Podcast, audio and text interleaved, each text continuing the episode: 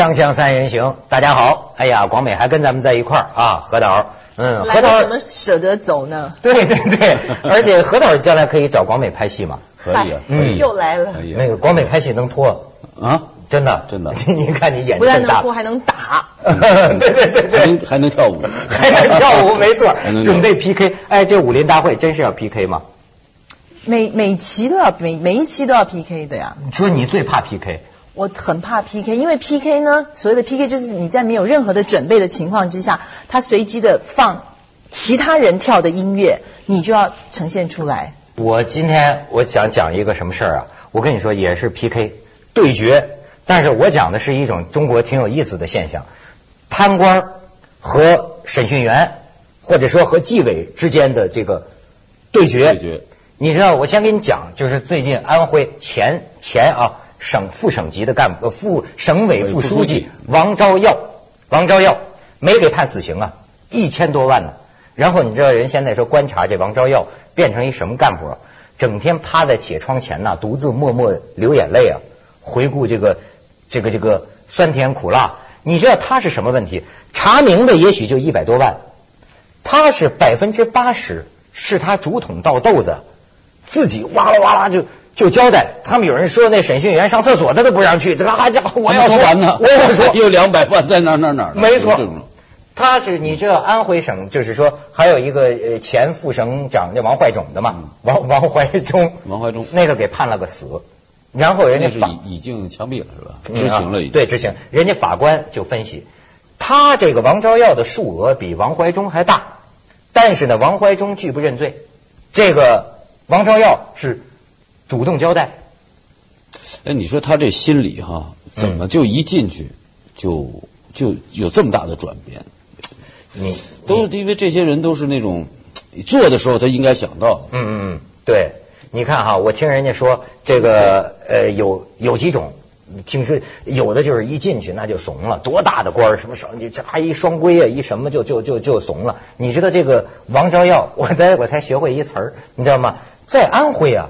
跟在别的省不一样，别的省啊就说给双规了嘛，或者什么，在安徽讲什么去炮房了，不是炮炮炮院炮院，哎呀对不起，是炮炮他因为他那个炮院是什么地方？他纪委啊在合肥，是呃解放军的一个炮兵学院里头的一个招待所里归的这个，所以说合肥乃至于安徽都知道，一说去炮院就知道您是给归了。那炮院里有炮房吗？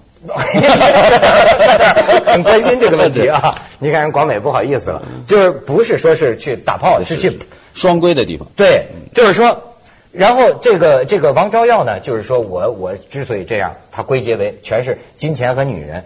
我就说这个心理防线，你知道怎么崩溃？这个有学问。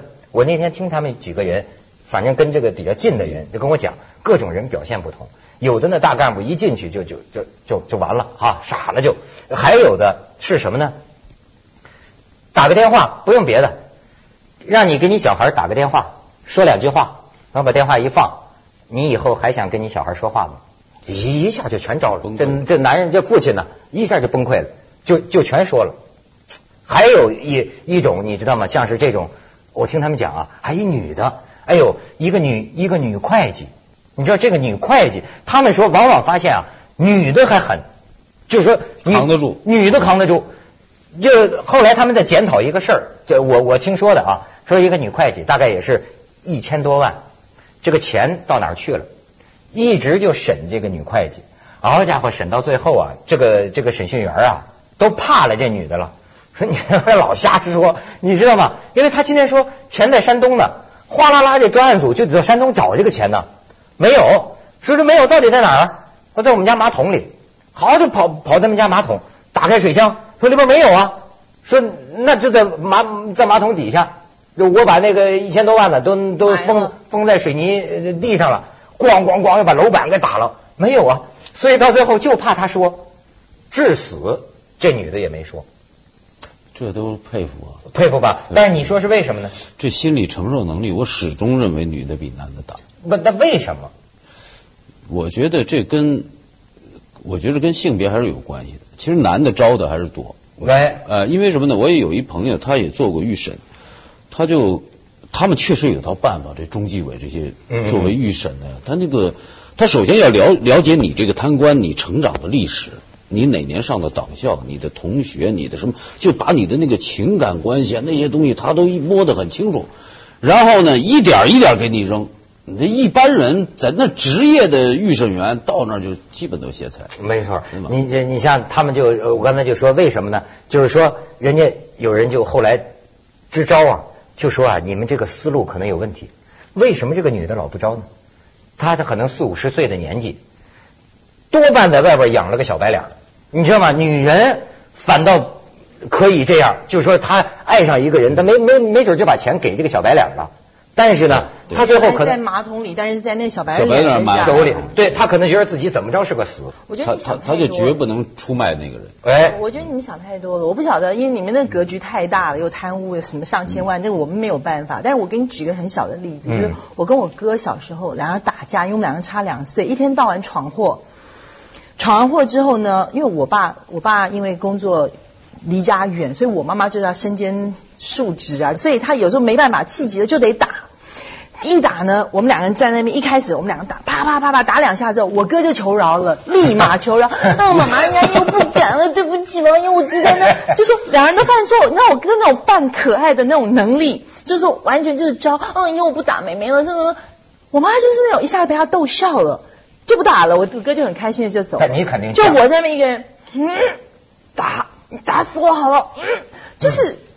就是，其实我知道，我心里也觉得说我犯错了，但是我我我又不愿意，我就不认就嗯对就不愿意说，你看那说。有的老公拿那个老婆没办法嗯，就说这老婆找打，就说这个女，你知道，你为什么反而男的说我打你啊？这男的不不不不不敢动了，反而这老婆这老公说我打你啊，打打死我你打你打，哎得那我还知道一个事儿，也是跟这有关系。有一贪官哈，嗯，这个有一贪官呢，原来没想动他，说因为不知道他是不是贪官，就是情报不清楚，对吧？嗯证据吧，但是也有人揭发，那就说先把他老婆收进来，嗯先供一供老婆，嗯老婆如果招了呢，再动他，这样呢，外面觉着不会有那么大的动静，是吧？对对对影响不会那么大。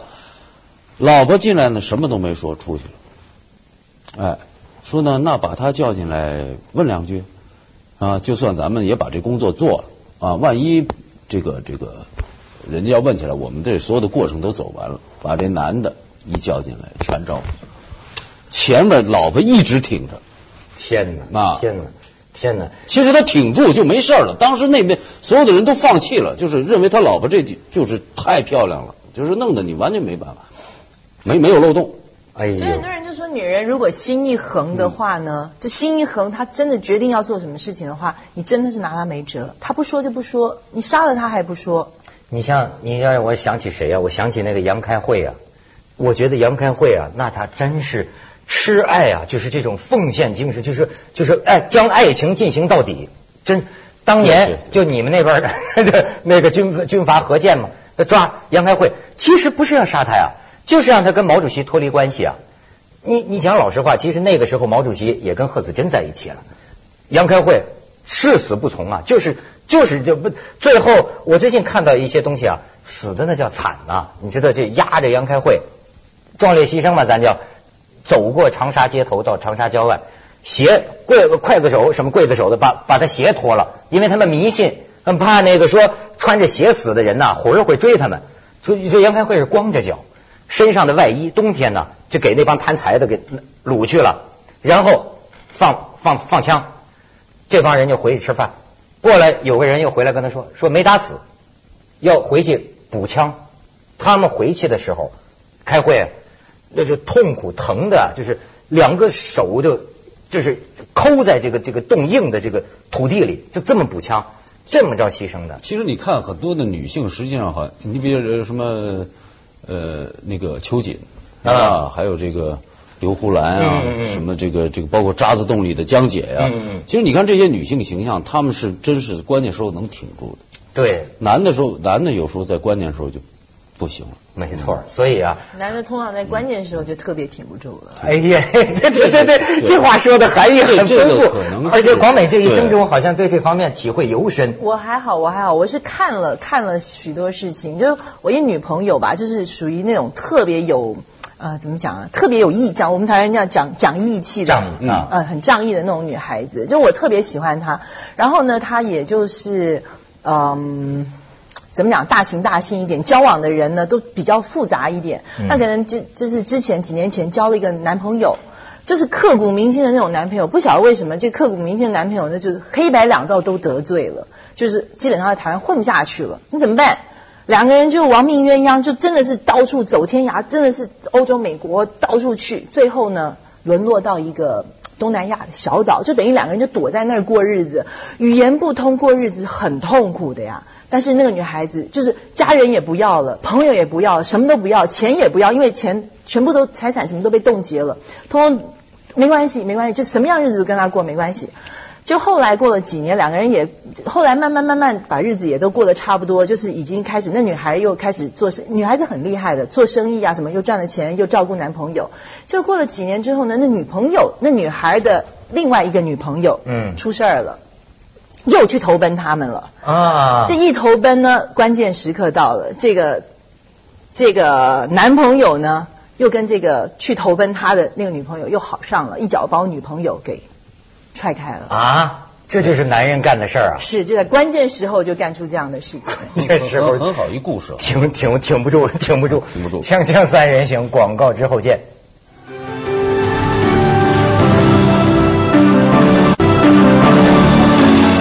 我说这个事儿啊，我是有一个什么感触呢？我觉得我也想被双规，就是说呢，不是，我现在是觉得这个人需要一个独处的时间。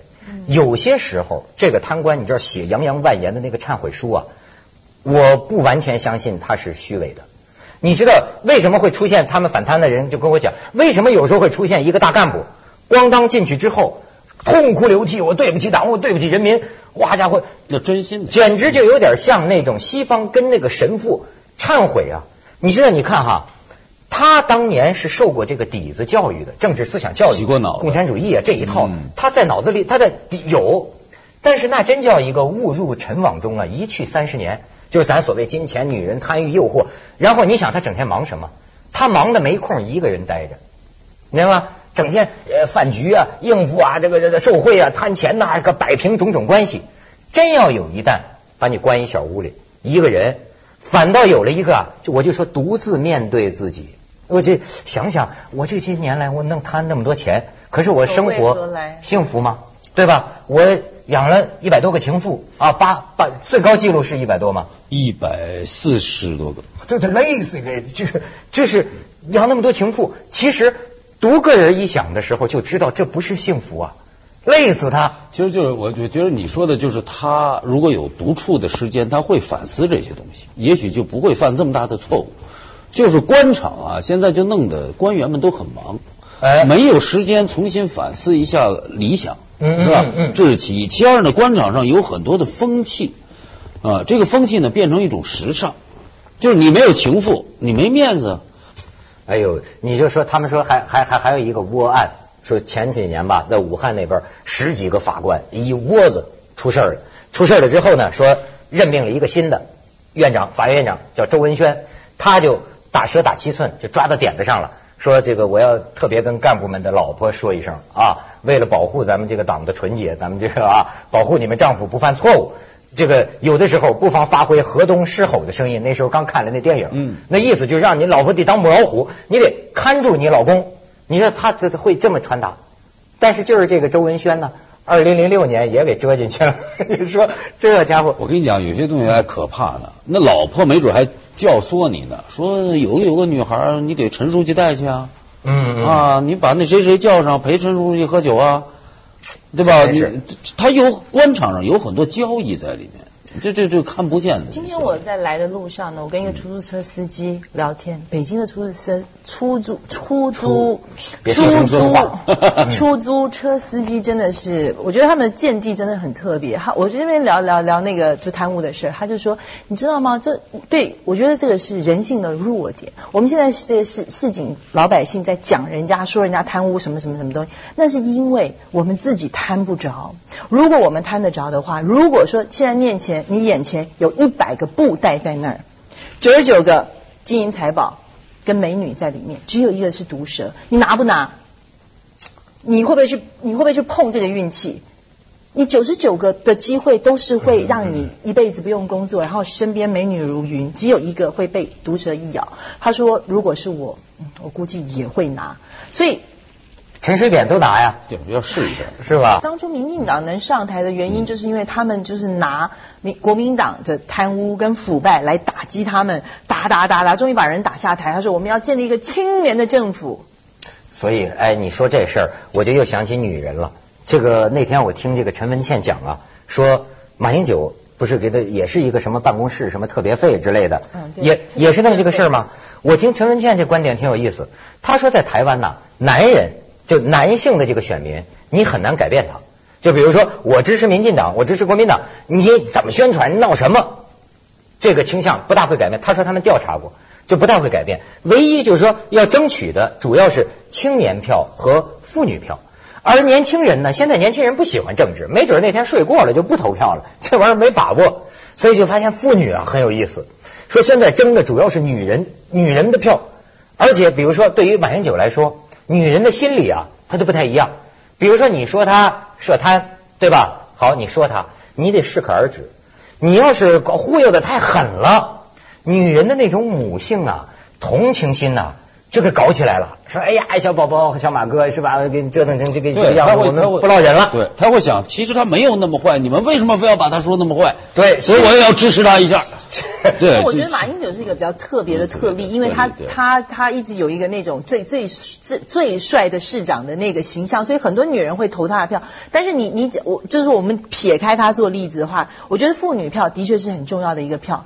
为什么呢？因为很多家庭妇女、嗯职业妇女，她们可能有更多自己的想法，那些票源比较难抓。嗯他们在公司上班的时候，基本上大家也都尽量不谈，不不去讨论说大家政治倾向。但是妈妈呢，在家里面的时候，像我妈妈就参加了三个不同的社团，哦跳什么原级舞的啦，什么在农会里面又干嘛干嘛，一下又出去有，她有，你们那还有农会呢？当然有农会啊。咱们有农会吗？农会，我记得是当年中央咱们有农村，台湾还台湾还有农民的呀，哦，有农会啊？当然有！农会还有银行，农会都开银行打。打土豪分田地吗？呃，毛泽东那时候在井冈山跟那些在那个搞农会，那是国民政府同意的。哦，是吗？怪不得国民政府继承了？对对对对。那我妈基本上他们就在农会啊，在什些什么啊户政事务所那边搞活动干嘛的。也就是说呢，这你你拉到一张票，拉了一个重要的人，说服力好的人的票之后呢，他就会渐渐的小小的把那个种子散播出去。你这拉到一票，就等于拉到几十票。哦，这这咱说那星星之火可以燎原嘛？哎，我也发现哈，嗯，台湾的这个各大这个竞选总部啊，女的义工特别多我。妈就是其中一个。就是那种五六十岁的哈，哎呀，在那儿弄个牌啊，弄个什么，这全是。我最近几个月回家，嗯我都得去去竞选总部把我妈绑架回来。所以，所以今天的结论就是，不管是反贪问题还是两岸问题，都得靠女人挺住，是吧？锵锵三人行，广告之后见。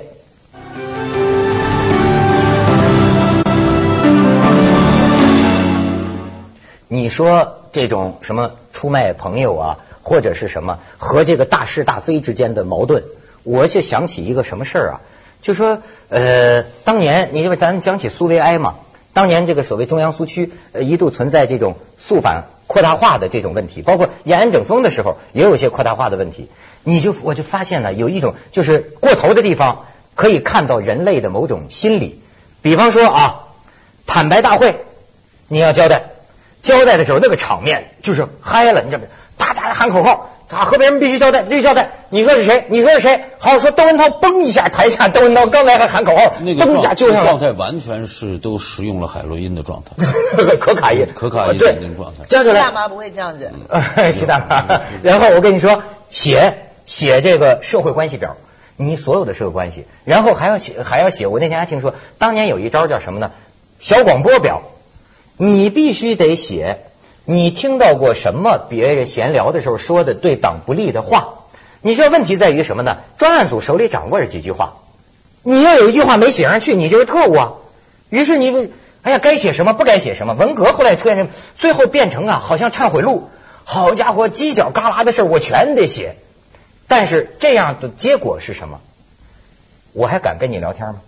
我还敢跟你说话吗？即便夫妻之间，咱在床头上谈谈感受，也不能随便说。谁知道你把我给出卖了？你看，要经历过这样的洗礼，人的心理啊，会变成什么样？确实挺有意思。这个是非常可怕的，它一个 DNA 啊，一直遗遗传到文革，甚至到改革开放。你发现现在为什么没有诚信？人跟人之间呢，永远有一层大陆啊。就是说实话的少，为什么人可以没有道德，可以做假酒、假药，哎，等等这些东西，实际上都是从那根儿上有根儿，有根儿的，它一定有根儿的。它跟这个中，因为这个过去的，你比如延安整风啊，什么肃反呀等等这些极左的这些东西，它不是中国传统文化，它是从这个，它很多都是从共产国际来的，甚至我觉得跟基督教什么有关系。它这个很可怕，你知道吧？你说真的这有意，我就说这个贪官，我为什么说有些就像像神父忏悔了，到最后好像。这个审讯员成了他的心理医生了，哇啦哇啦，百分之八十的案情，他把他当神父了嘛？他想把他的罪恶感卸卸掉啊，他自己精神就可以放松嘛，对吧？广美也被朋友出卖过是吧？不是 我，我也出卖一个你的事儿。没有我，你我可多仗义啊！当我被人批判的时候，我都没跟人说我跟你是好朋友。对啊，我也不跟别人说。这个我就觉得的确啊是有这个问题，就是说有有的时候人呐经历一个大的这个就是转折事变，比如像你经历厕所事件，你说对你的人生观是不是有影响呢？当然。很大影响。影响是什么？不上厕所了。对，不太敢上。不是这样子吧？就是，嗯，其实对人性真的画上一个很大的问号。怎么讲？就你你你说我是叫做什么？呃，纯单纯。嗯。但我就觉得我是这个蠢，我就是个蠢字。真的真的真的，我就觉得太蠢了嘛！就是说我人家设了一个陷阱，你就往下跳。然后跳完了之后还还不知道发生什么事情。你看没有，在咱们的攻心攻势下，他这忏悔录的状态出现了，出现了，开始说了，说说还有什么？